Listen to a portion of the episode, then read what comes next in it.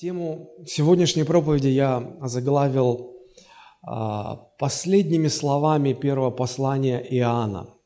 «Храните себя от идолов». «Храните себя от идолов». Давайте откроем мы вместе. Первое послание апостола Иоанна, пятая глава и самый последний, 21 стих. 1 Иоанна 5, 21. Там написано «Дети, храните себя от идолов». Аминь. Обычно в конце, когда заканчивают наставление или послание или поручение, а, подводится итог, говорится самое важное, уделяется немножко меньше чувствительности, пожалуйста, сделайте, а, уделяет, выделяется самая важная мысль. И вот здесь этой мыслью является вот это, казалось бы, короткая, но очень емкая фраза «храните себя от идолов». В современном переводе а, звучит так «детки, храните себя от идолов». Апостол Иоанн, уже будучи глубоким старцем, он именно так обращается к верующим. Он называет их детьми, детками, и он умоляет и говорит «храните себя от идолов». А, некоторое время назад, по-моему, в этом году, а, возвращаясь после богослужения воскресного, мы разговорились а, с детьми, и э, младшая моя дочка сказала, что у них на занятии в воскресной школе была тема об идолах. И она говорит, папа, но у меня же нет идолов.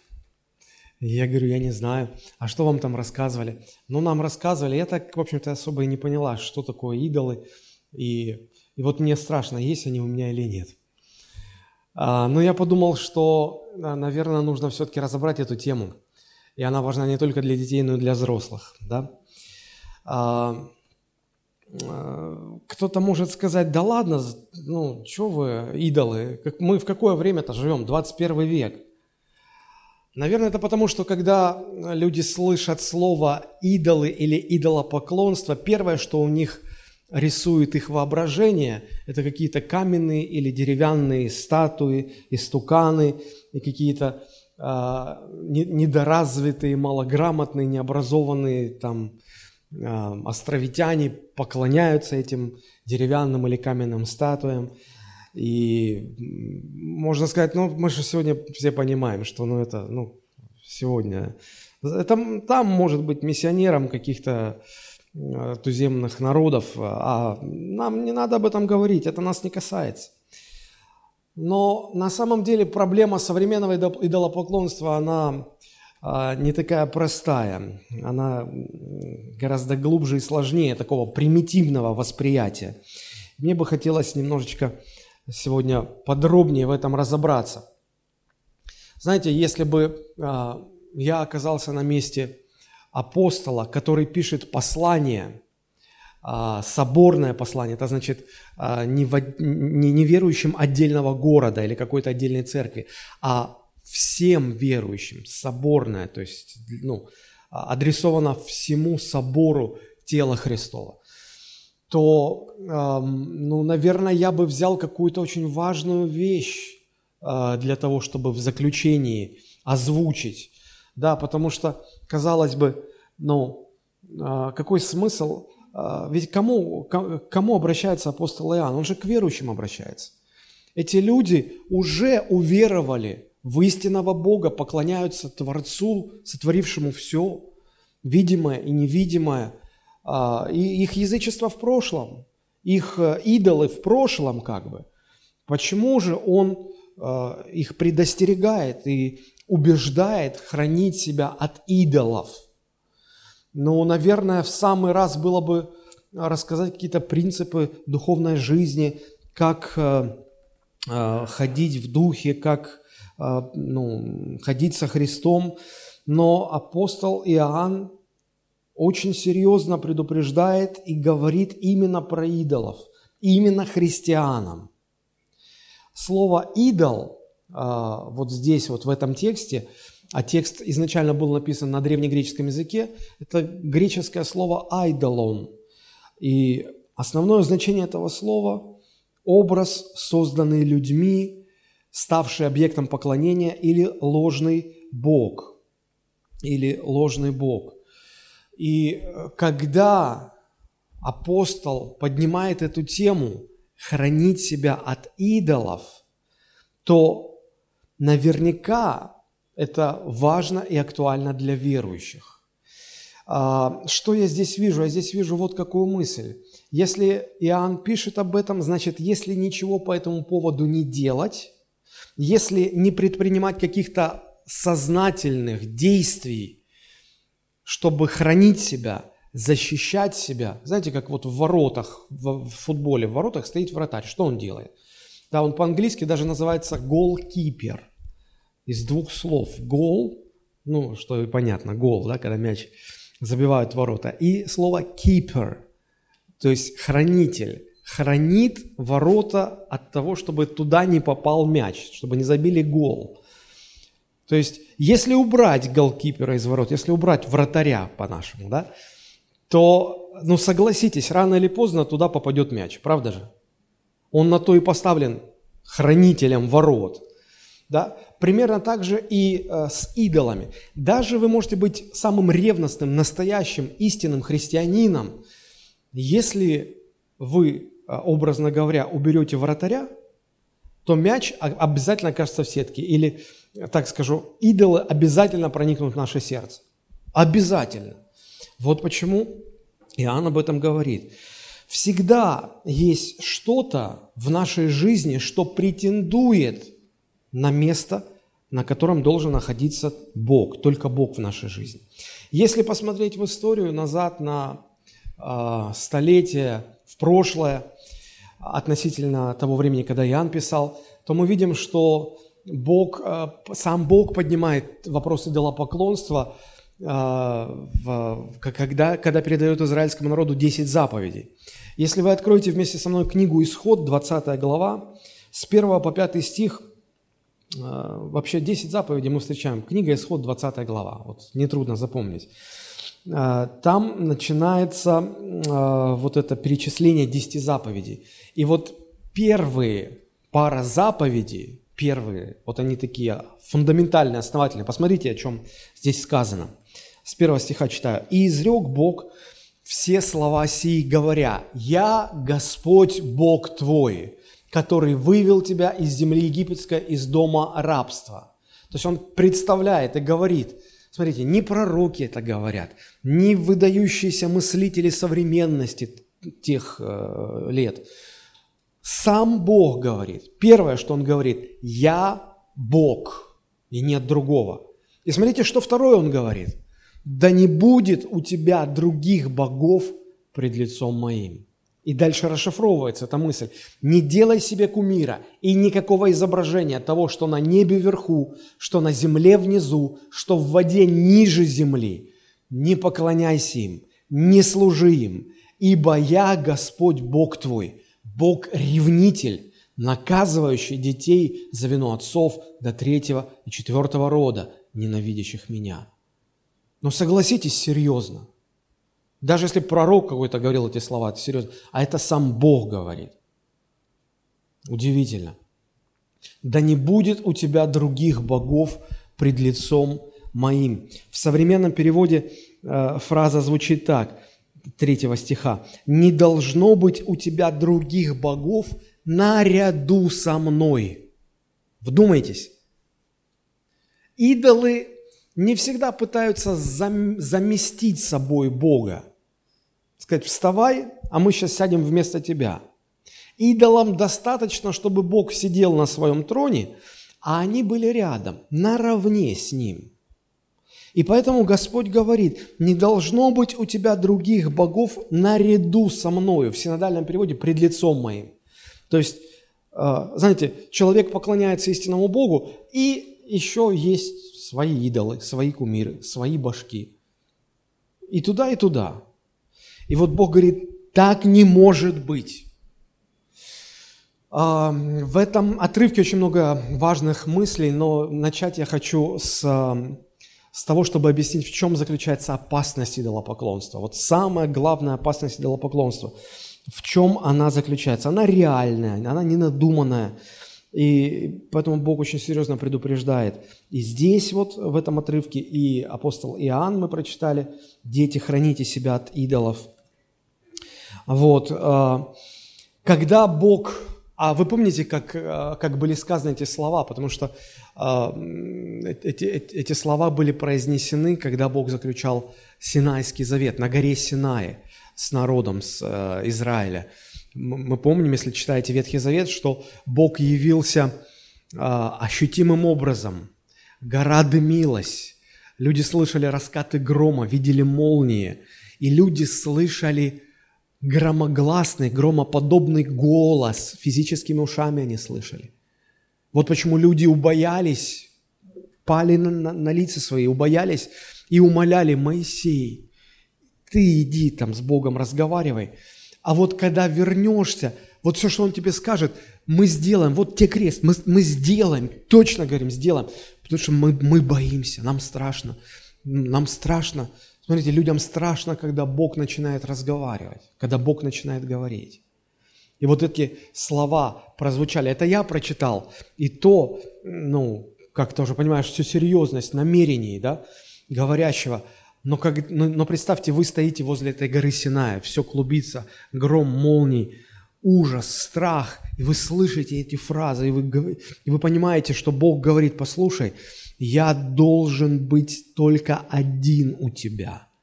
Наряду со мной у тебя никаких кумиров, никаких идолов, никаких богов быть не должно. Я накажу за это. Это серьезно. Да не будет у тебя других богов.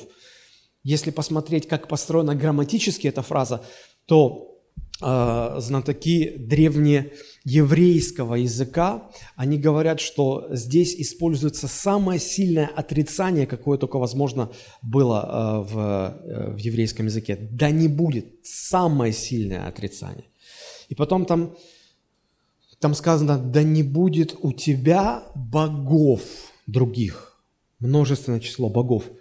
То есть это значит, что их множество может быть. Они тысячами могут атаковать тебя.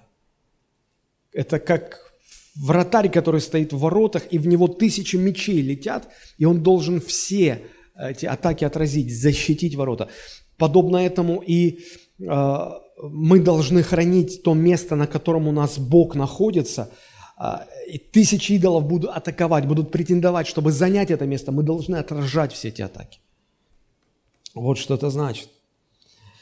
А, о чем еще говорит нам это место Писания? Оно говорит о том, что а, Бог абсолютно эксклюзивен, абсолютно исключителен. Он только один, и нет другого такого. Знаете,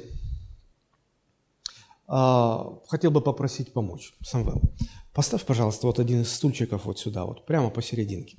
Знаете, для Бога в жизни человека, спасибо, для Бога в жизни человека а, существует только одно место. Что это за место? Если представим, что все это помещение, весь этот зал – это внутренний мир человека, это жизнь человека, да? А, когда мы принимаем Христа в сердце, когда мы принимаем Бога в свою жизнь, мы не можем его пригласить на абы какое место. Ну ты там в прихожей, постой, как бы, тоже ж территория моей, моей жизни. Нет, есть место, вот во что бы человек не верил, чему бы он не поклонялся, у каждого это есть. Место самое высокое, самое важное, самое почетное, эксклюзивное. Это место выше чего просто в нашей жизни не может быть. Вы сидите на уровне пола, а здесь я стою на сцене, она приподнята, платформа и еще и стул. И если сюда кто-то сядет, то он в любом случае будет ну, на, на уровень, на порядок выше всех остальных сидящих, правда? Вот в вашей жизни тоже есть такое место. Самое важное, самое высокое, самое эксклюзивное. Оно одно единственное, здесь второе нельзя поставить стул. И вот на это место – мы приглашаем Бога. А кто у нас хотел бы, ну, во всей святости а, обозначить, да, вот роль Бога? Самвел, попрошу тебя, пожалуйста. И вот человек, да, человек приглашает Бога в свою жизнь. И Бог придет только вот на это место. Я бы очень хотел, чтобы вы поняли суть. Бог придет только на это место. Он займет только это место. Самое высокое, самое важное, единственное, оно принадлежит Богу. В то же время в вашей жизни будет множество вещей, потому что, как говорят, а, а, я не прекрасен, может быть, снаружи, зато душой красив наверняка. А, это претендует на какое-то богатство внутреннего мира. Богатство, значит, там много всего, много всего. И вот а, чем богаче внутренний мир, тем больше претендентов сесть сюда, занять это место. И вот в вашей жизни это место все время будет атаковано – все время что-то захочет сесть вот сюда, что-то захочет прийти вот сюда. А, что это? Что это? Это наше желание. Может быть, э, у вас возникнет желание стать ну, богатым человеком. Надоело уже жить в нищете, и вам захочется стать успешным, богатым, известным. И вот это желание – кто хотел бы олицетворить это желание? Пожалуйста. Вот, солидно такой. Ну. Да, да, даже, заметьте, не, не обошел так по ступенькам, а в наглую так вторгся. Именно так и делают наши желания. Прям. То есть, и э, оно будет пытаться, да, как-то подсидеть. Но Бога не сдвинешь просто так, понимаете? И, и этот идол, он конце концов, он, он даже удовлетворится тем, чтобы просто стоять рядом. А смотрите, как хитро. Он зашел и стал за, чтобы вообще выше быть, на голову. Они такие наши желания. Или выйти замуж, когда девушка или женщина, она, ну все, она, она с этой мыслью ложится, с этой мыслью встает, этой мыслью готовит, песни поет. Ну, я уже могу стихи сочинять. Все, и уже все, уже, э, знаете, как кто-то сказал, что ну, в, в, в 17 лет девушка еще выбирает, там, ну, какой он там посмотрит. Не, там а, в 25 лет а, а, она смотрит там, ну, на, на него и думает, как он будет к ней относиться, что он будет с ней делать, как он будет к ней, какой подход будет, да. 30 лет девушка уже один вопрос, где он? Где? Где? И вот э, женщина просто, все, у нее смысл жизни только выйти замуж. Э, нужен один человек, который будет олицетворять это желание. Давайте. Чувствую, что э, жареным там запахло.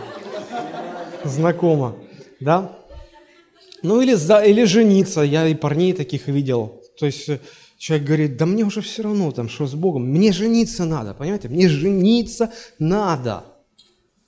Или, я не знаю, или, или вот ребенка хотят родить. Вот хочу родить ребенка, и все, хочу. А, че же, да, вот, Наташ, давай. Нет?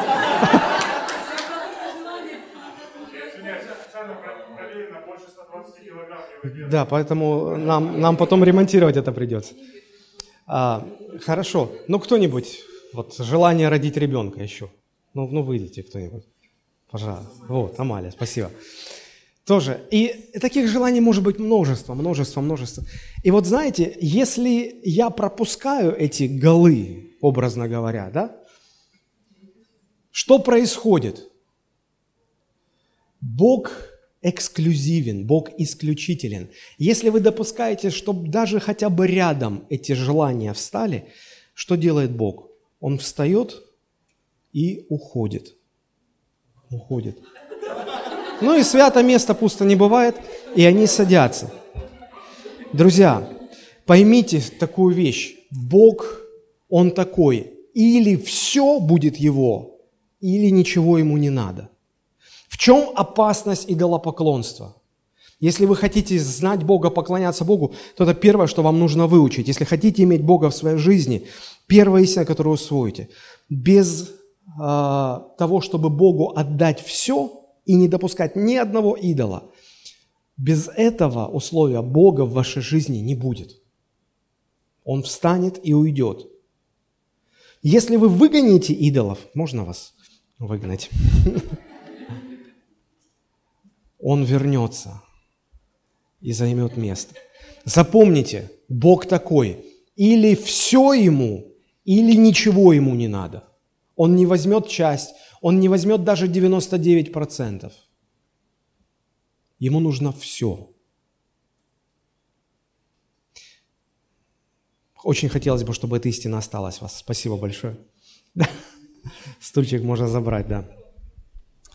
Так вот, друзья, в этом и заключается опасность идолопоклонства. Бог никогда ни с чем, ни с кем не будет делить свой трон в нашей жизни.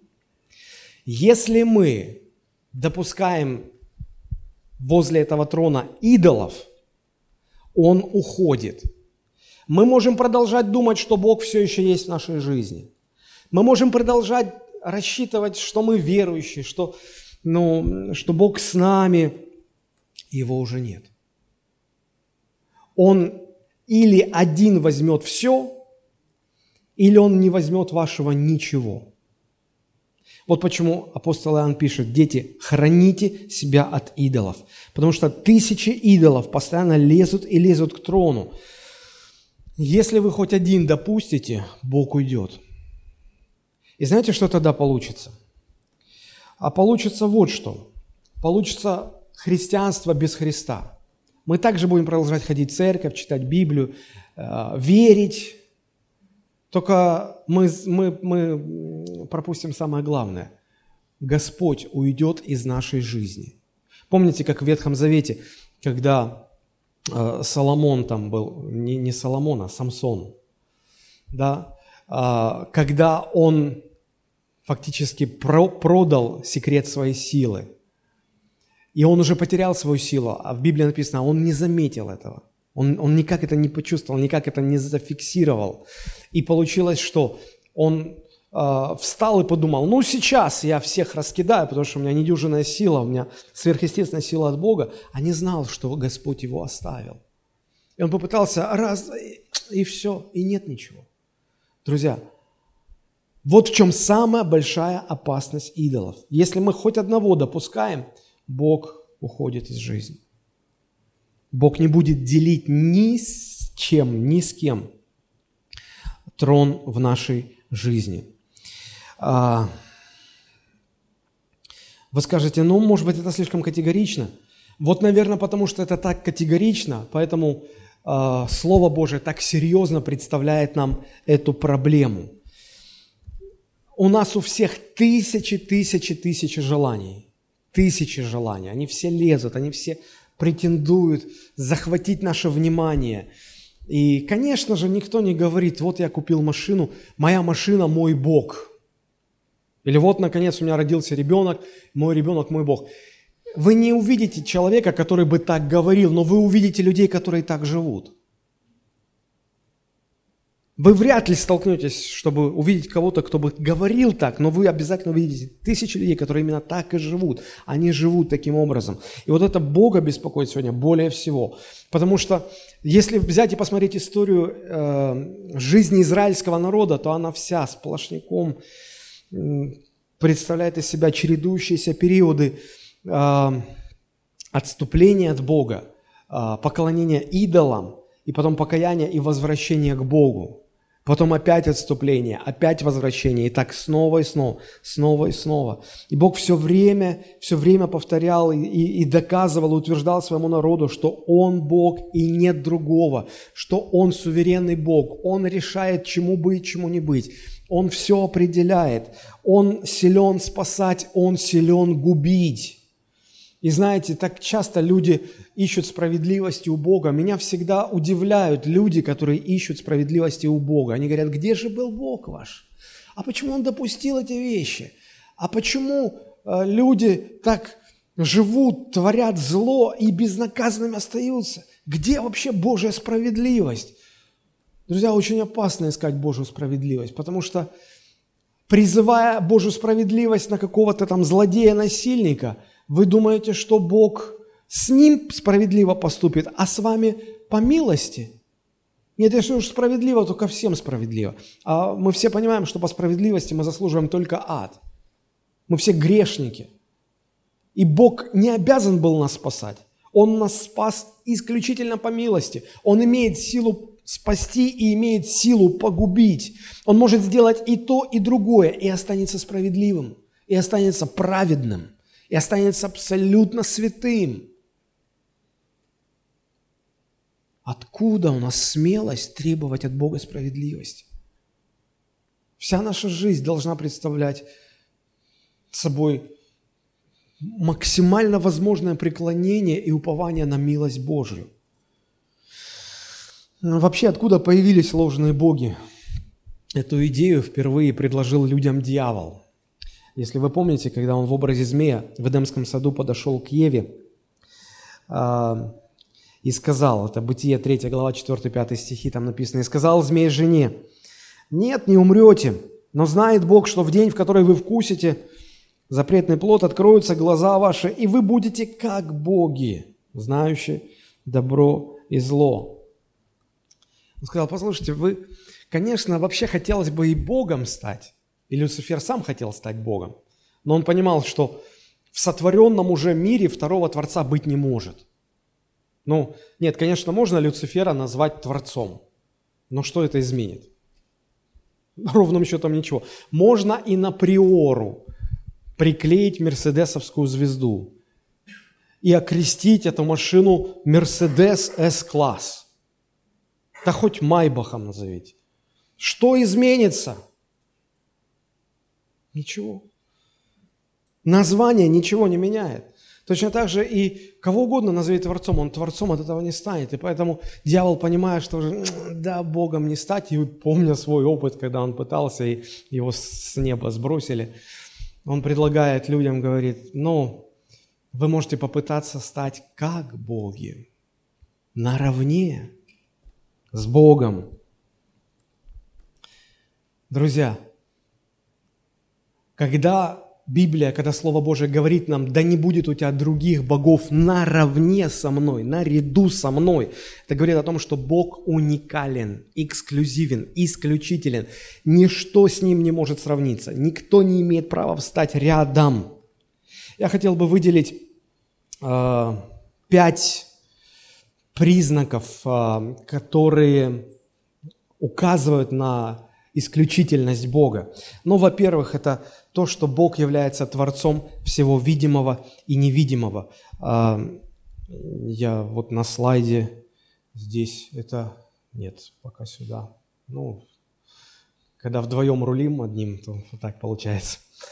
А, исключительность Бога. Пять признаков. Только Бог является Творцом всего. Ну, Бог все сотворил. Больше никто не мог это сделать.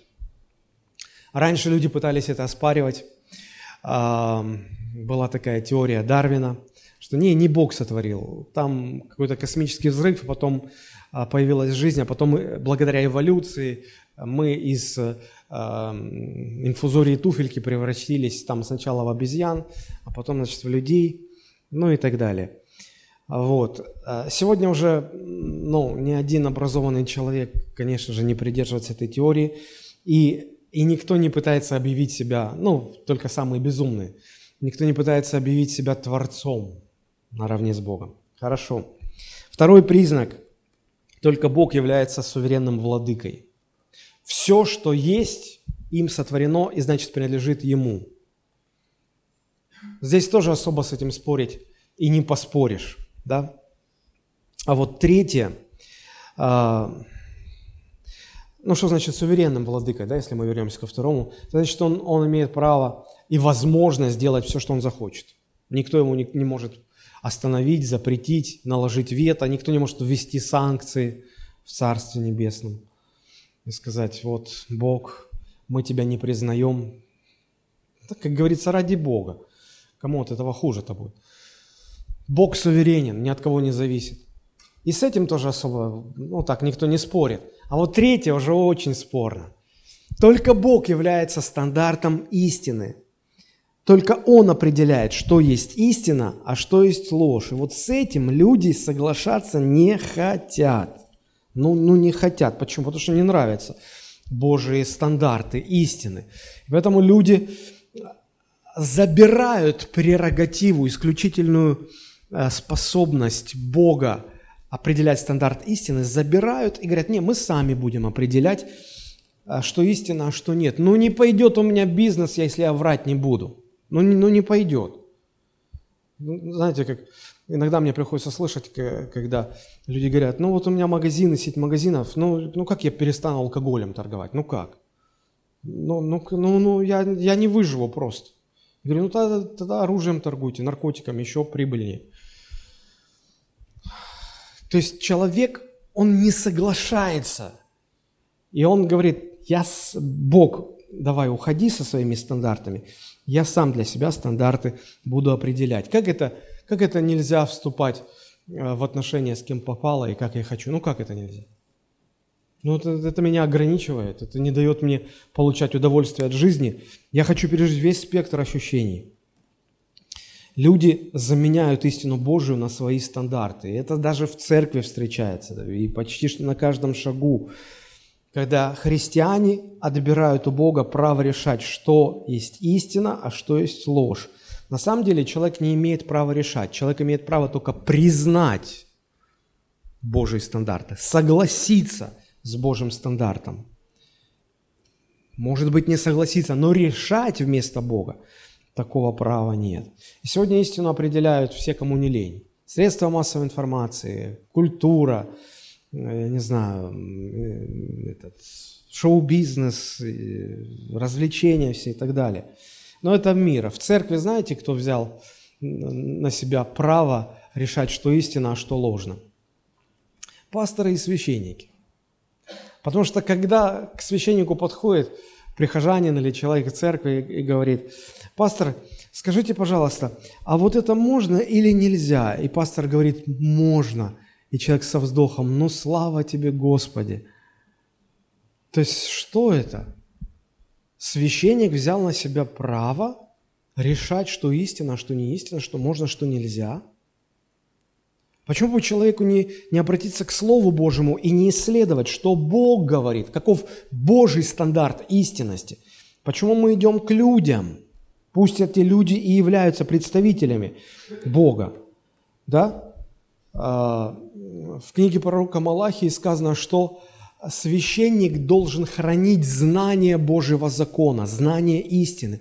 От уст священника ищут знание истины. Это правда – но поймите такую вещь.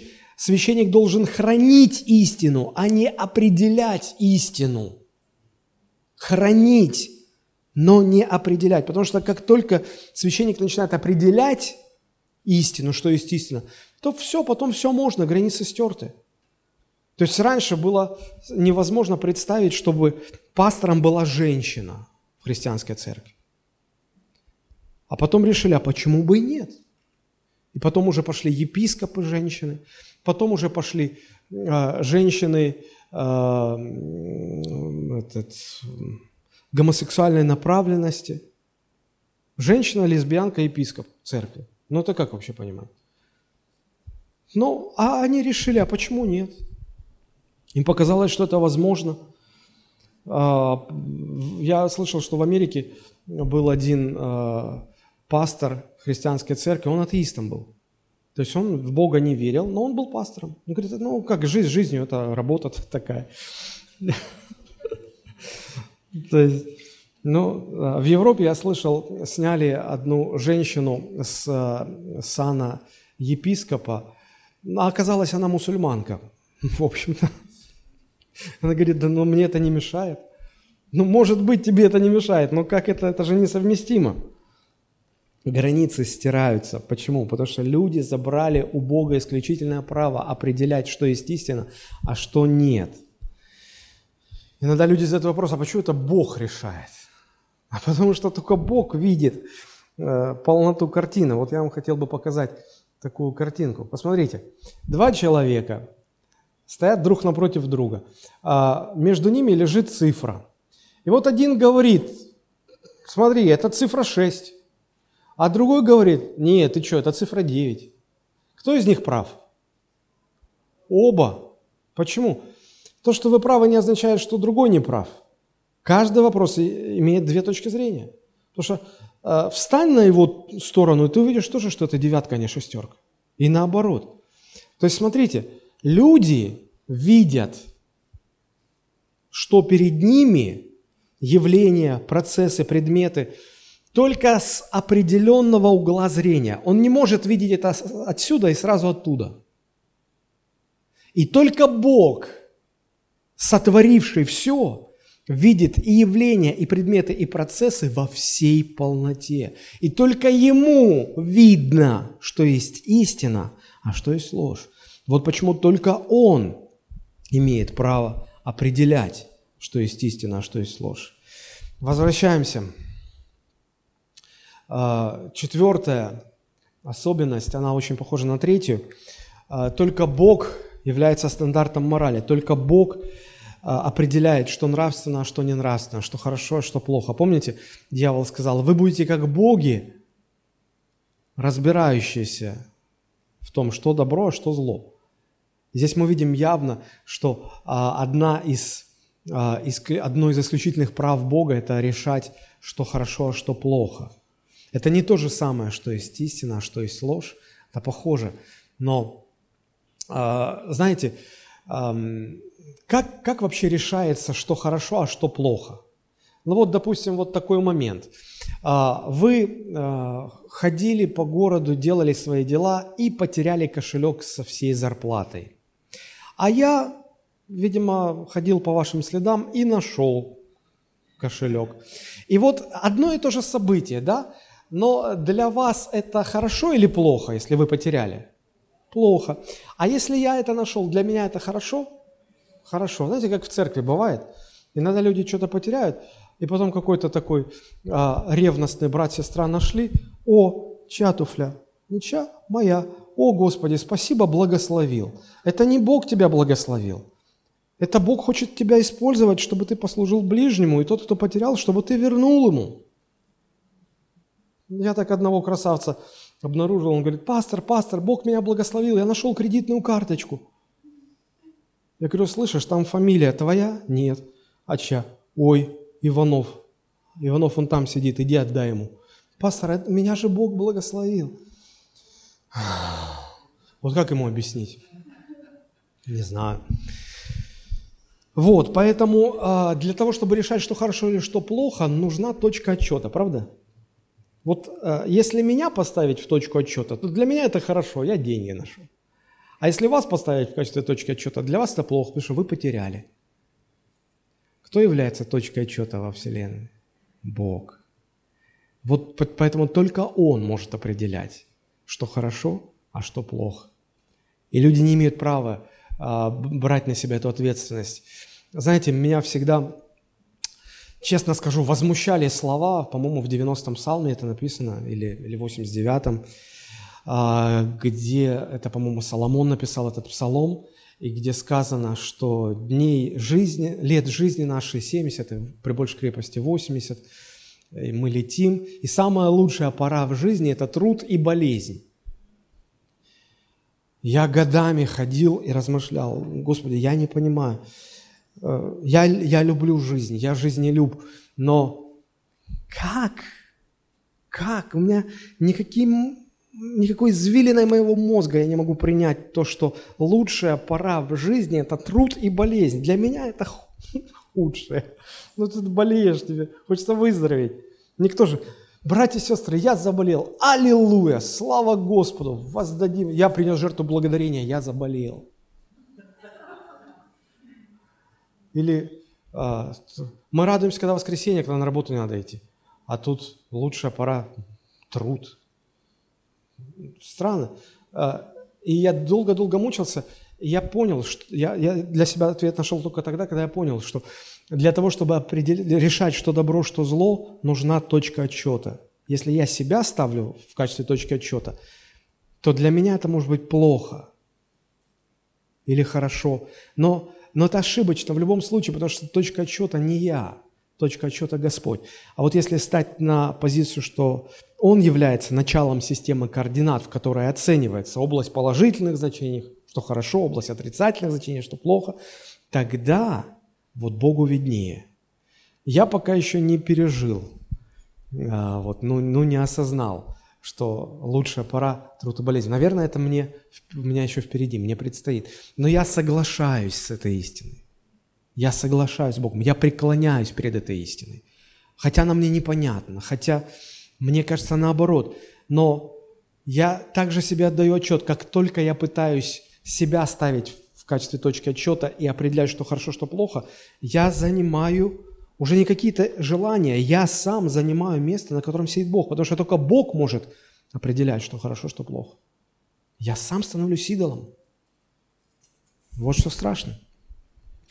Ну и э, последний, пятый признак. Только Бог определяет смысл всего существующего. Ведь Он же все сотворил. Значит, и Он определил, для чего, какой смысл. Посмотрите, Деяния, 17 глава, 26 и 27 стихи. Это фрагмент из проповеди апостола Павла, где он говорит о Боге так. «От одной крови Бог произвел весь род человеческий для обитания по всему лицу земли, назначив предопределенные времена и сроки, и пределы их обитанию, дабы они искали Бога, не ощутят ли его, не найдут ли, хотя Он и недалеко от каждого из нас». Смотрите, Бог все создал, Бог всему назначил смысл, э, границы пространственные, территориальные границы, временные границы, где жить, когда жить, в каком окружении жить, для чего жить. И когда человек берет право решать все эти вопросы на себя и начинает решать, говорит, я буду жить для этого, я что-то не хочу здесь жить, я хочу в другой стране жить, я, наверное, буду эмигрировать. Не пытается ли он делать то, что делать вправе только Господь? И он становится идолом. Его «я» становится идолом. Для чего Бог сотворил? Какой, э, какой смысл жизни каждого человека? Да вот же написано, 22 стих. Чтобы люди искали Бога. Не найдут ли Его? Он рядом. Найти. Они должны найти. Они должны искать и найти Бога. Вот главный смысл для каждого человека в жизни. Вот эти пять а, исключительных особенностей а, что делает Бога исключительным. Исключительным. Поэтому он говорит, не делай себе кумира, никакого изображения, да не будет у тебя других богов пред лицом моим. Итак, чем опасны идолы? Главная опасность. Даже станов... не то, что заменяя собой Бога, даже становясь на, наравне с Ним, они производят вот какую вещь. Мы теряем Бога, Бог уходит из нашей жизни. Вот это самая большая опасность. Теперь давайте попытаемся понять, откуда берутся идолы. А, однажды, когда я, например, я такую же тему проповедовал, человек подошел после проповеди и говорит, «Э, скажите, пастора, ну, чего вот так Бог? Ну, неужели Он не мог создать мир, в котором бы э, в принц, принципиально были бы невозможны идолы? Зачем Он идолов создал? Я попытался объяснить, говорю, послушайте, Бог не создавал идолов. Бог вообще идолов не создает. А, в природе не существует органических, природных идолов. Они все только а, созданы человеком. Вот посмотрите, как интересно написано. А, это исход 20 глава, если не ошибаюсь, это третий стих или четвертый, четвертый. Смотрите, с третьего, да, когда Господь говорит, да не будет у тебя других богов пред лицом моим, и дальше, не делай себе кумира. Кто делать может? Это к человеку обращено. Значит, кто делает идолов? Мы сами люди. Бог их не производит. Все идолы, которые только существуют, они искусственно созданы, человеком созданы. Не делай себе, значит, это человек, от человека зависит. Поэтому нам и сказано, чтобы мы не делали. Дальше. Не делай себе. Если я делаю что-то своим кумиром или идолом, то это, этот предмет или это явление, или эта вещь, она становится идолом только для меня. Для всех остальных это может быть совершенно нормальная, нейтральная вещь. Но это только для меня становится идолом. Это всегда будет ваш идол. У вас его невозможно будет забрать. Не делай себе. Вы ближнему своему не можете сделать кумира. Вы не можете кому-то сделать идола, передать. Он только ваш. Его от вас, у вас не отобрать, и только вы сами можете от него избавиться. Вот, вот интересные такие вещи. Итак, во-первых, идола может сделать только сам человек и больше никто другой. Бог их не создает. Во-вторых, идола человек может сделать только для себя, и место, в котором а, человек делает себе идола, это его сердце. Только в своем сердце. Больше нигде. Больше нигде. И вот э, это э, древнееврейское слово «кумир», э, оно, по-моему, звучит, если я не ошибаюсь, произношением «песел», оно очень похоже на греческое слово «айдолон». Да? Оно означает образ, сделанный из камня или из дерева человеком, который становится объектом поклонения. Когда Господь говорит, не делай себе кумира, то речь идет о том, что мы, мы сами, либо своими руками, либо в своем сознании не сделали ничего такого, что стало бы потом объектом нашего поклонения. Это повеление к людям. Не делай. Вот откуда они появляются. Следующий момент. А, какова природа идолов и как их распознать в себе? А сейчас начинается самое страшное, еще не поздно уйти. Потому что если вы сейчас послушаете, то это необратимо потом будет. Поэтому особо слабонервным можно, пока еще можно выйти. Как распознать своих идолов? Раньше люди делали идолов своими руками, причем вкладывали туда золото, драгоценности, мастерство, искусства, привлекались лучшие мастера, лучшие порывы души, творчество, все-все-все лучшее. Люди делали идолов всегда из самого лучшего. Люди и сегодня делают своих идолов из всего самого лучшего, что только есть у них. Сырье, из которого люди производят своих идолов, это то самое лучшее, что у них есть. Может быть, поэтому Господь повелевает человеку все самое лучшее отдавать Ему или посвящать Ему. Потому что если мы сделаем, как повелевает Господь, у нас не будет сырья для производства идолов, и мы не сможем их сделать. Почему Бог заповедал, когда речь идет о десятине, Он сказал, отдавайте самое первое, самое лучшее, самое-самое-самое отдавайте. Или посвящайте. Не всегда это значит отдать Богу, иногда это значит посвятить Богу. А это еще сложнее. Знаете, гораздо легче отдать жизнь за Христа, умереть, отдать жизнь за Христа. Гораздо труднее а, посвятить жизнь Христу. Вот она, вот ты не умираешь, Бог не забирает Э, твою жизнь. Ты живешь, но, но ты должен жить так, чтобы жизнь была полностью Христу посвящена. Это сложнее, чем умереть за Христа. И вот э, посвятить самое лучшее, самое ценное, самое важное, самое-самое свое, отдать проще, а вот владея этим, посвятить это Богу, это сложнее. Так вот, э, как распознать своих идолов? предлагаю задать пять вопросов. Первый вопрос. С чем вы связываете счастье в своей жизни? Первое – это ваше счастье. С чем вы связываете счастье в своей жизни?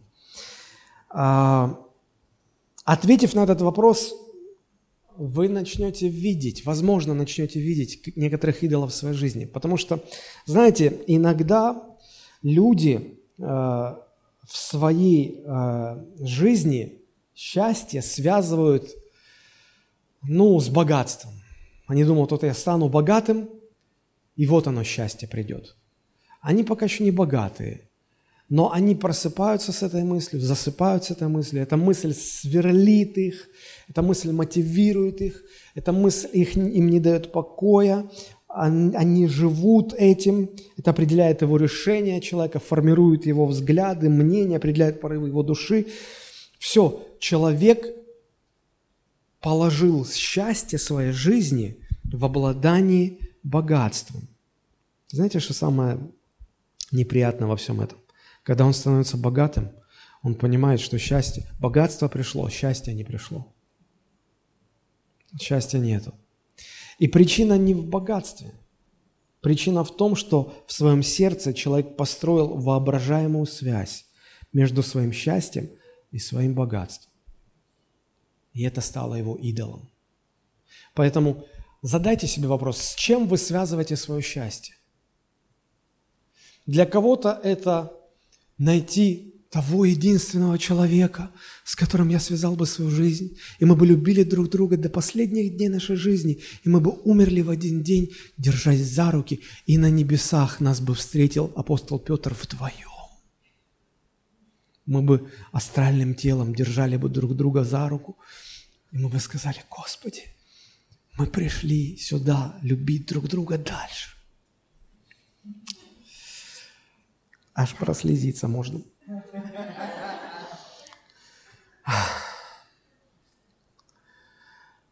И вот вы находите этого человека.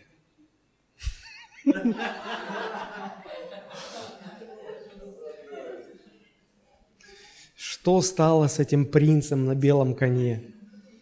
Как я не рассмотрела живот под латами, доспехами. Да и конь-то не белый, так и шаг какой-то сероватый.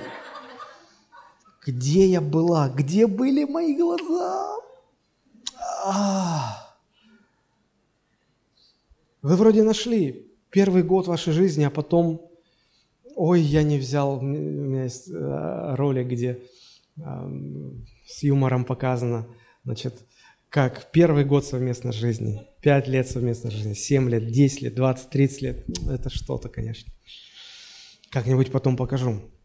И все и связь, ничего плохого в этом человеке нет. Просто вы построили в своем сердце связь между вашим счастьем и этим человеком. И он стал вашим идолом. Или ребенок. Помните, как Авраам хотел, чтобы ребенок был сын. 25 лет он жил этим, эта мысль не давала ему покоя. Может быть, у вас тоже вы так ждали, вот он родился. Вы построили связь в сердце между вашим счастьем и этим ребенком. И вот ему исполнилось год, два, три, а вы что-то понимаете, ребенок есть, а счастья нет. И он становится вашим идолом. Из-за связи. То же самое, машина, дом, крутое накачанное тело.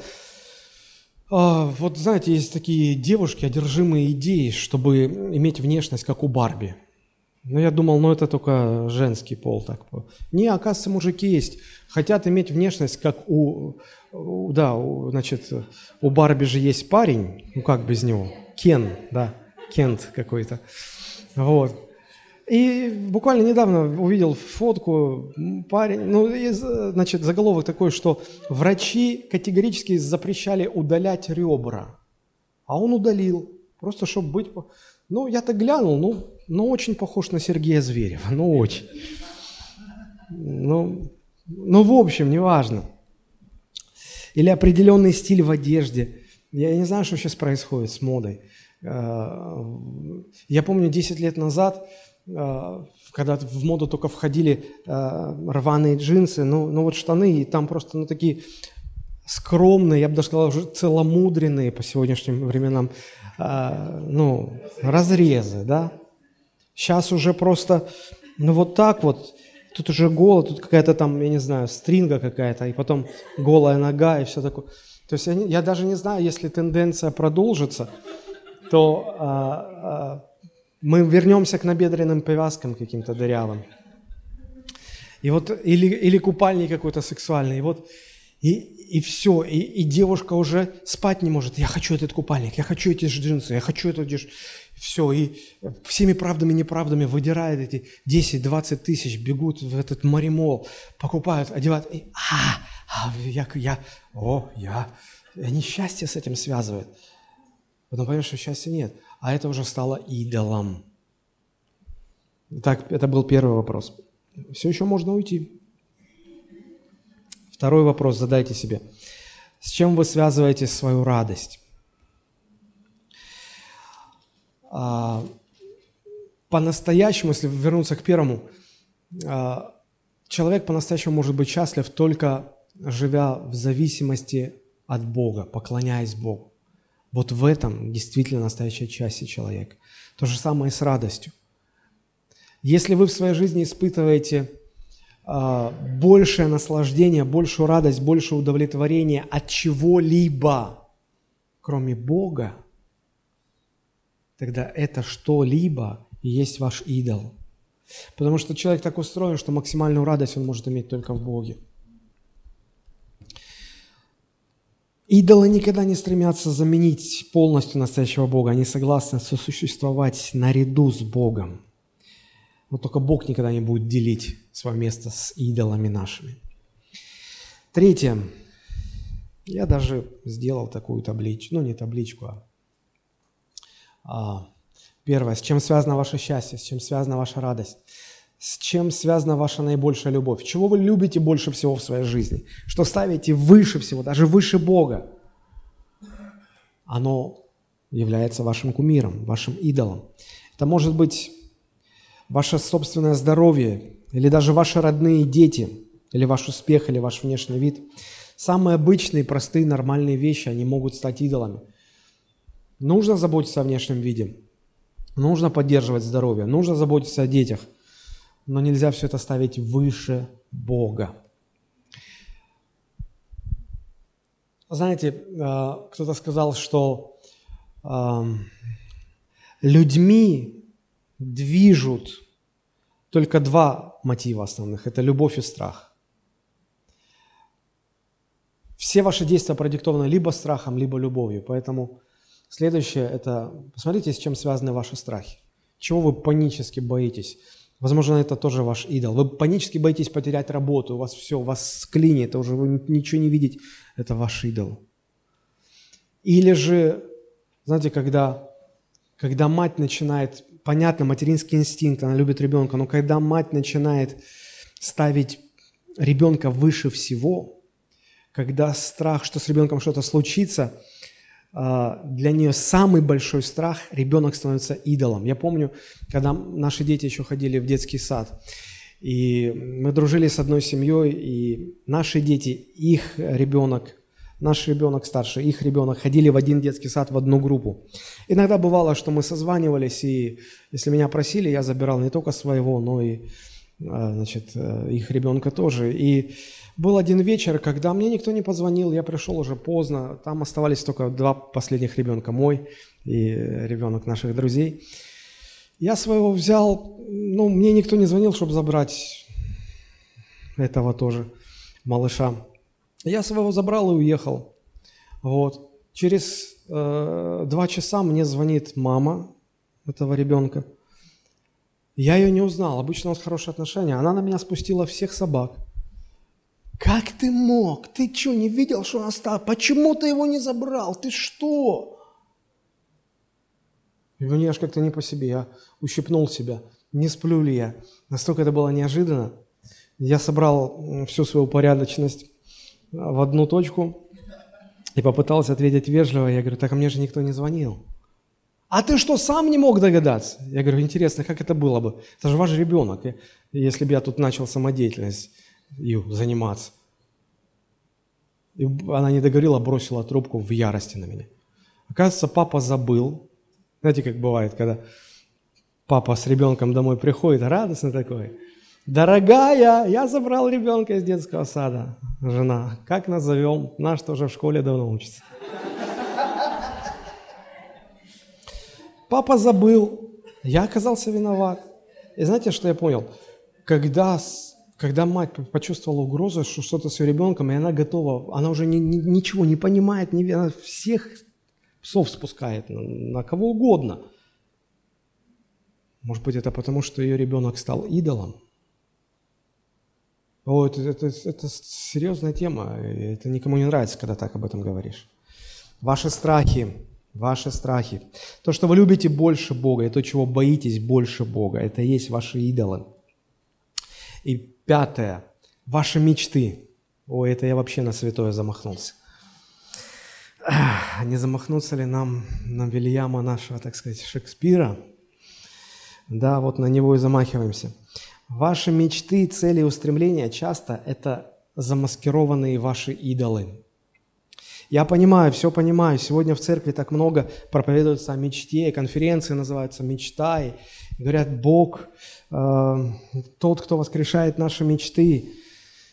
Мы как-то совсем увлеклись, мы забыли, что за мечтами часто скрываются идолы. Знаете, принципы успеха гласят, имей мечту и действуй, чтобы осуществить ее, и Бог тебе поможет. Однако мы, как христиане, должны сделать некоторую поправку – мы должны действовать не просто в соответствии с мечтой, но, во-первых, в соответствии с планом Божьим для нашей жизни. Я объясню, что я хочу сказать. Помните Авраама? Угу, у него была мечта, как Мартин Лютер. I have a dream. Известная речь. У меня есть мечта. У него тоже была мечта. Ребенка хотел, сына хотел иметь. Но вот незадача. Сара бесплодна. Год хочет, два хочет, пять хочет, десять хочет, двадцать лет хочет, ничего не получается. Но уже ну, что делать? А что ты, Авраам? Есть мечта, действуй в соответствии с мечтой. И он начинает. Ага. Причем Сара не против. Сара привела служанку, Агарь говорит, ну ладно, я не могу, переспи с моей служанкой. Yes. Кто откажется? Жена? Что, жена сказала. Вот как, как когда мужики хотели бы быть. Слушай, Джон своих. Вот. Ну и что? Да, все получилось. Родился Измаил. Следовал мечты? Следовал. Только мы, мы знаем историю, сколько проблем потом все это принесло. У Бога не было этого в планах. Они сами за мечтой пошли. Помните, Христос рассказал притчу, Лука 12 глава, 16 стих там. Когда два брата попросили, говорят, Господи, рассуди нас, там, чтобы поровну мы наследство разделили. Иисус говорит, берегитесь любостяжания. Мы об этом потом будем подробно еще говорить. Но он рассказал притчу, говорит, был человек, бизнесмен, хороший бизнесмен, урожай, э, все время расширялся. И вот однажды он собрал такой большой-большой урожай, и у него в сердце созрела мечта. И он подумал, а сломаю-ка я все житницы. Я не знаю, ну как, я бы подумал, ну что ломать-то старое, ну построй еще новые вдобавок.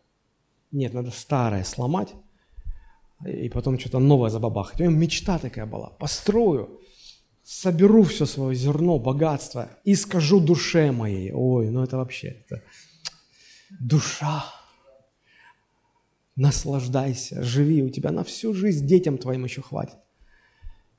И Христос продолжает притчу, говорит, безумный, в эту же ночь возьмут у тебя душу твою. Кому все достанется? Знаете, мы иногда такие, у меня есть мечта, я хочу еще дом построить. А у меня есть мечта, я хочу еще холодильник купить, чтобы еще туда больше. У меня есть мечта, я хочу еще машину купить, в аренду сдавать. Я... Мечта, действуй, соответственно.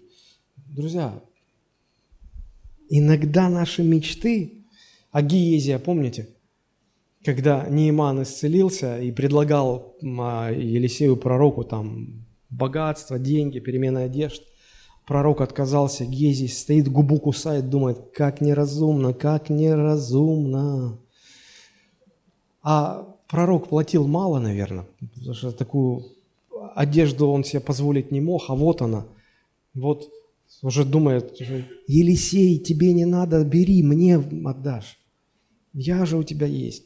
Была мечта об одежде, потому что так бы не запало. Если бы мечты не было, не запало бы это все. И вот он все, Нейман уехал, и он сидит, локти кусает. Как, как, как? А, о! Пойду, скажу, пророк передумал туда-сюда. Пошел за мечтой. Помните, чем закончилось? Проказа на тебе и на, на детях твоих. Вот можно пробовать такую целую сделать. А, в погоне за мечтой. В погоне за мечтой. Но справедливости ради надо сказать, что иногда за мечтами стоят Божьи планы. Иногда, да. Помните Иосиф? Его сны, его мечты, это от Бога были мечты, да. Но знаете что, даже когда мечты от Бога, а человек начинает идти за своей мечтой, он не тем путем за ней идет. И, и он начал хвастаться и оказался там, сами знаете где. То есть гораздо чаще за нашими человеческими мечтами прячутся наши идолы. Может быть, поэтому апостол Павел пишет к римлянам 12.16. Обязательно выведите, римлянам 12.16. Там написано, апостол Павел говорит, будьте единомысленны между собой, не высокомудрствуйте, то есть не превозноситесь, э, будьте смиренными. И последнее просто убивает все. Не мечтайте себе. Не мечтайте. Может быть, поэтому он так говорит, не мечтайте о себе.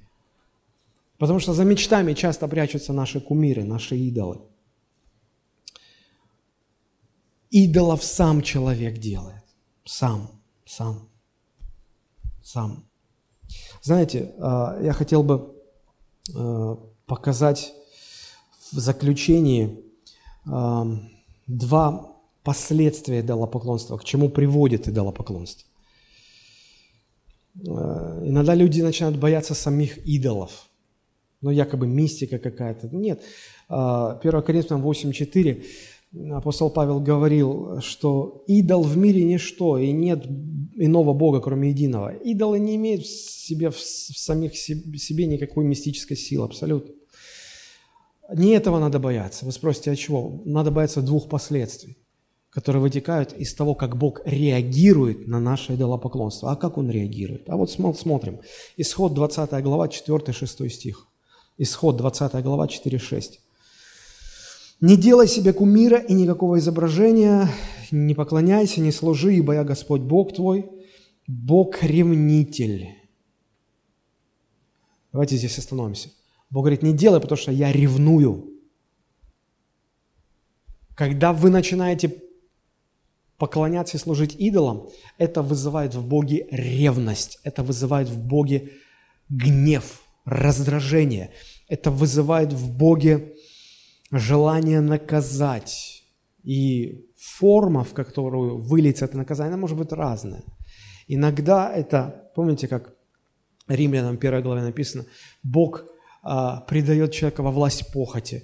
Мы в прошлый раз об этом говорили. Бог а, придает человека превратному уму. И человек начинает делать непотребные вещи. А, знаете, вот я не так давно читал статью интересную о крусейдах а, проповедников процветания в, в африканских странах. Их так много там. В Африке все бедные. И вот именно поэтому там очень много э, вот, проповедников процветания.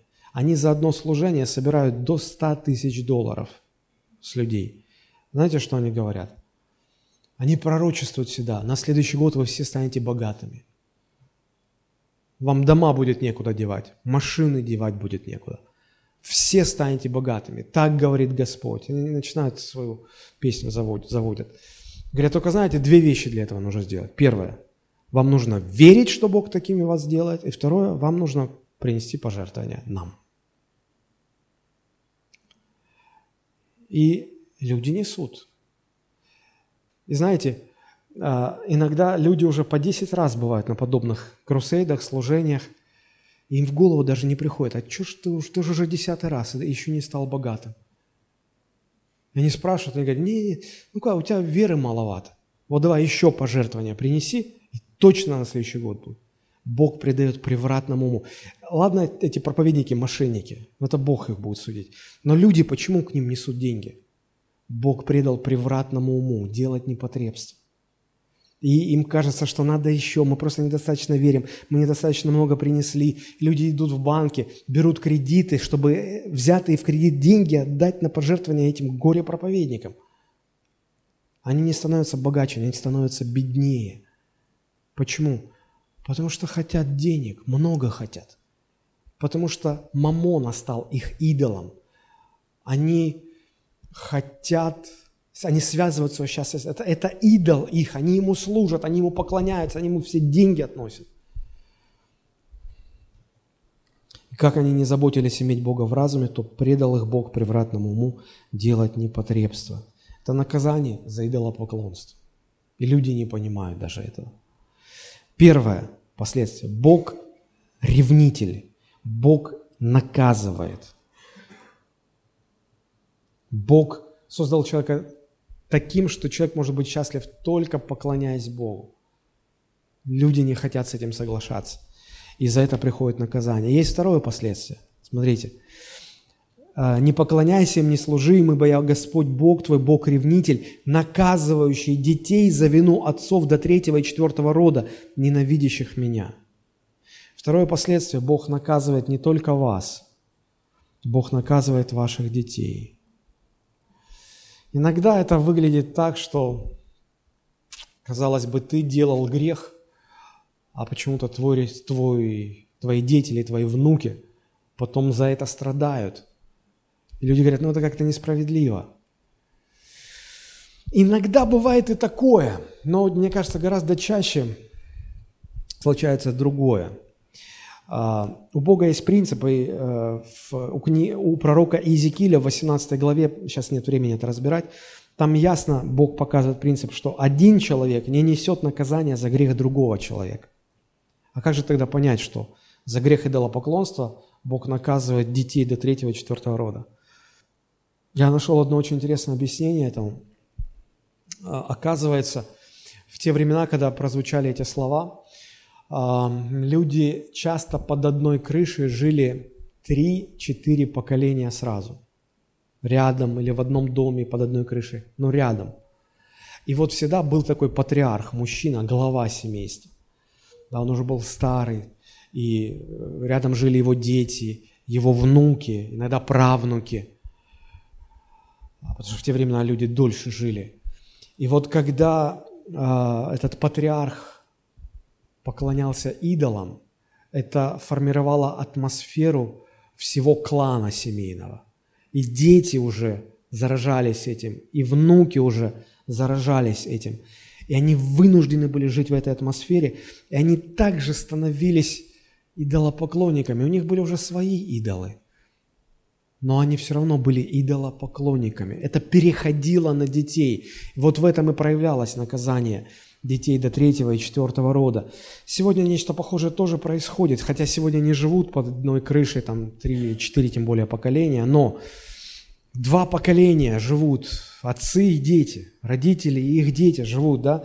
Когда молодые мамашки, движимые или поклоняющиеся веяниям современной моды, я вообще про, про христианок сейчас говорю – они начинают, мало того, что они сами помешаны на косметике, по несколько часов красятся и одеваются как-то так вот. И, и если у них дочка рождается, они, дочке там 2-3 годика, может, ради забавы, не знаю, там уже вешают сережки, красят очки, потом фоткают, что-то выкладывают в эти инстаграмы туда-сюда. И ты сама поклоняешься вот этому всему. И ребенок в этой атмосфере. А потом они побольше становятся, и у мам вопросы. Надо же, а в кого они такие? А, а что такое? А как это так? Да в кого? Я не была такой, да, у тебя были другие идолы, у твоей дочери теперь другие идолы. знаете, что общее? Вы обе идолопоклонницы. 1 сентября мои дети пошли в школу. Старшая пошла в школу. У нее в классе девочка беременна кого пошли? Высылает мне фотки класса, я смотрю, девчонки, у них на лицах все написано. Одна стоит, у нее татуировка вот на всю ногу, вот так вот. Какая-то там татуировка. Пастор, ты что, под юбку заглядывал? Нет. Там юбка чуть-чуть ниже трусов. Заглядывать все открыто. Почему? Почему мои дети татуировки не рисуют? Им в голову такое не приходит. Почему? Какую я, как отец, задаю атмосферу в доме. Мы иногда детей ругаем, вот вы распустились совсем, куда ты как шалава какая-то, как беременность, ты что, убью тебя своими руками, ты... Как будто они виноваты. Вы создали такую атмосферу в семье, они такие, потому что вы такую атмосферу. Да, у них идолы другие, но у них идолы, потому что вы идолопоклонник. Вот что значит до третьего, четвертого рода. И потом вот человек приходит в церковь, начинают поклоняться истинному Богу. Знаете, что самое страшное? Уходя из мира и приходя к Богу, человек не выбрасывает своих идолов, он их тащит за собой. Это очень похоже на то, как помните Рахиль, 30, какая это глава, 31 глава Бытие, когда Иаков принял решение уйти от Лавана. Там по каким причинам, это десятое дело. Он забрал своих жен, Рахиль была второй его женой. Он забрал ее, и Рахиль понимала, что она навсегда уходит из дома своего отца. Знаете, что она сделала? Прихватила идолов домашних с собой. Вот так же люди, они уходят из мира, приходят в церковь и тащат за собой своих идолов. И эти идолы, они в церкви, они уже в церкви, они уже Богу поклоняются, но и идолы рядом с собой. И Лаван это сильно разозлило. И он организовал... А, а взяла идолов, а мужу своему ничего не сказала. Помните, 31 глава Бытия. И Лаван погнался в погоню, приходит, говорит Иакову, «Иаков, как ты смел? Ладно, уже уходишь, и Бог с тобой. Идолов моих зачем забрал?» Тот говорит, «Я не знаю, ничего не брал». И Иаков говорит, «Обыскивай весь стан, у кого найдешь идолов, тот не останется в живых. Рахиль услышала в страхе, что делать. А это были башки такие, вот, там, не знаю, золотые или какие-то каменные. И она, а, значит, взяла седло, под седло спрятала, села на седло, пришли в ее шатер искать, и она такая, ой, у меня, ну, что обычно у женщин, не могу встать, подняться, типа туда-сюда, пятое, десятое ну, дочь Лавана, ну, кто же на нее подумает? Не стали искать, все нормально. Короче, она спрятала их. Спрятала. Мы сейчас будем молиться. Молиться, чтобы Господь помог нам обнаружить своих идолов. Молитва очень простая. Боже, дай мне увидеть моих идолов и дай мне сил их уничтожить, задушить собственными руками. Искать идолов будем. И вас будет тянуть поступить как Рахиль, спрятать спрятаться, не показывать, не пустить Бога. И, и Бог насильно не полезет в ваше осиное гнездо ворошить. Поверьте, он, не, он останется в стороне. Не хотите, не надо. Но Рахиль э, спрятала идолов, не раскрылась. И потом нет времени рассказывать, но она в юном, я не хочу сказать в молодом, в юном возрасте погибла. Идол, ее идолы, которых она спрятала, погубили ее. Так и сейчас у нас есть возможность прийти перед Богом и сказать, Господи, просвети своим светом всю мою жизнь, мое сердце, покажи мне моих идолов и дай силы от них избавиться. Не поступайте, как Архиль, не начинайте их прятать сейчас, своих идолов. Вы их спрячете, спрячете сейчас, они вас завтра погубят. Вот почему а, апостол Иоанн предупреждает и говорит, дети, деточки мои, детки, храните себя от идолов – Потому что если вы от них не избавитесь, они с вами разберутся. И это очень, очень серьезно. Давайте мы поднимемся сейчас. Подумайте, попросите, помолитесь. С чем вы связываете свое счастье, свою радость, свою самую большую любовь, свой самый большой страх, свои мечты? Господи, Боже, мы, мы дерзаем прийти в Твое присутствие и молиться и просить, Господи, Боже, ты Бог, который есть свет. Ты просвещаешь всякого человека, приходящего в этот мир. Господи, просвети нас Твоим светом. Покажи нам, покажи нам наших идолов. Покажи мне моих идолов, чтобы мне ясно и четко.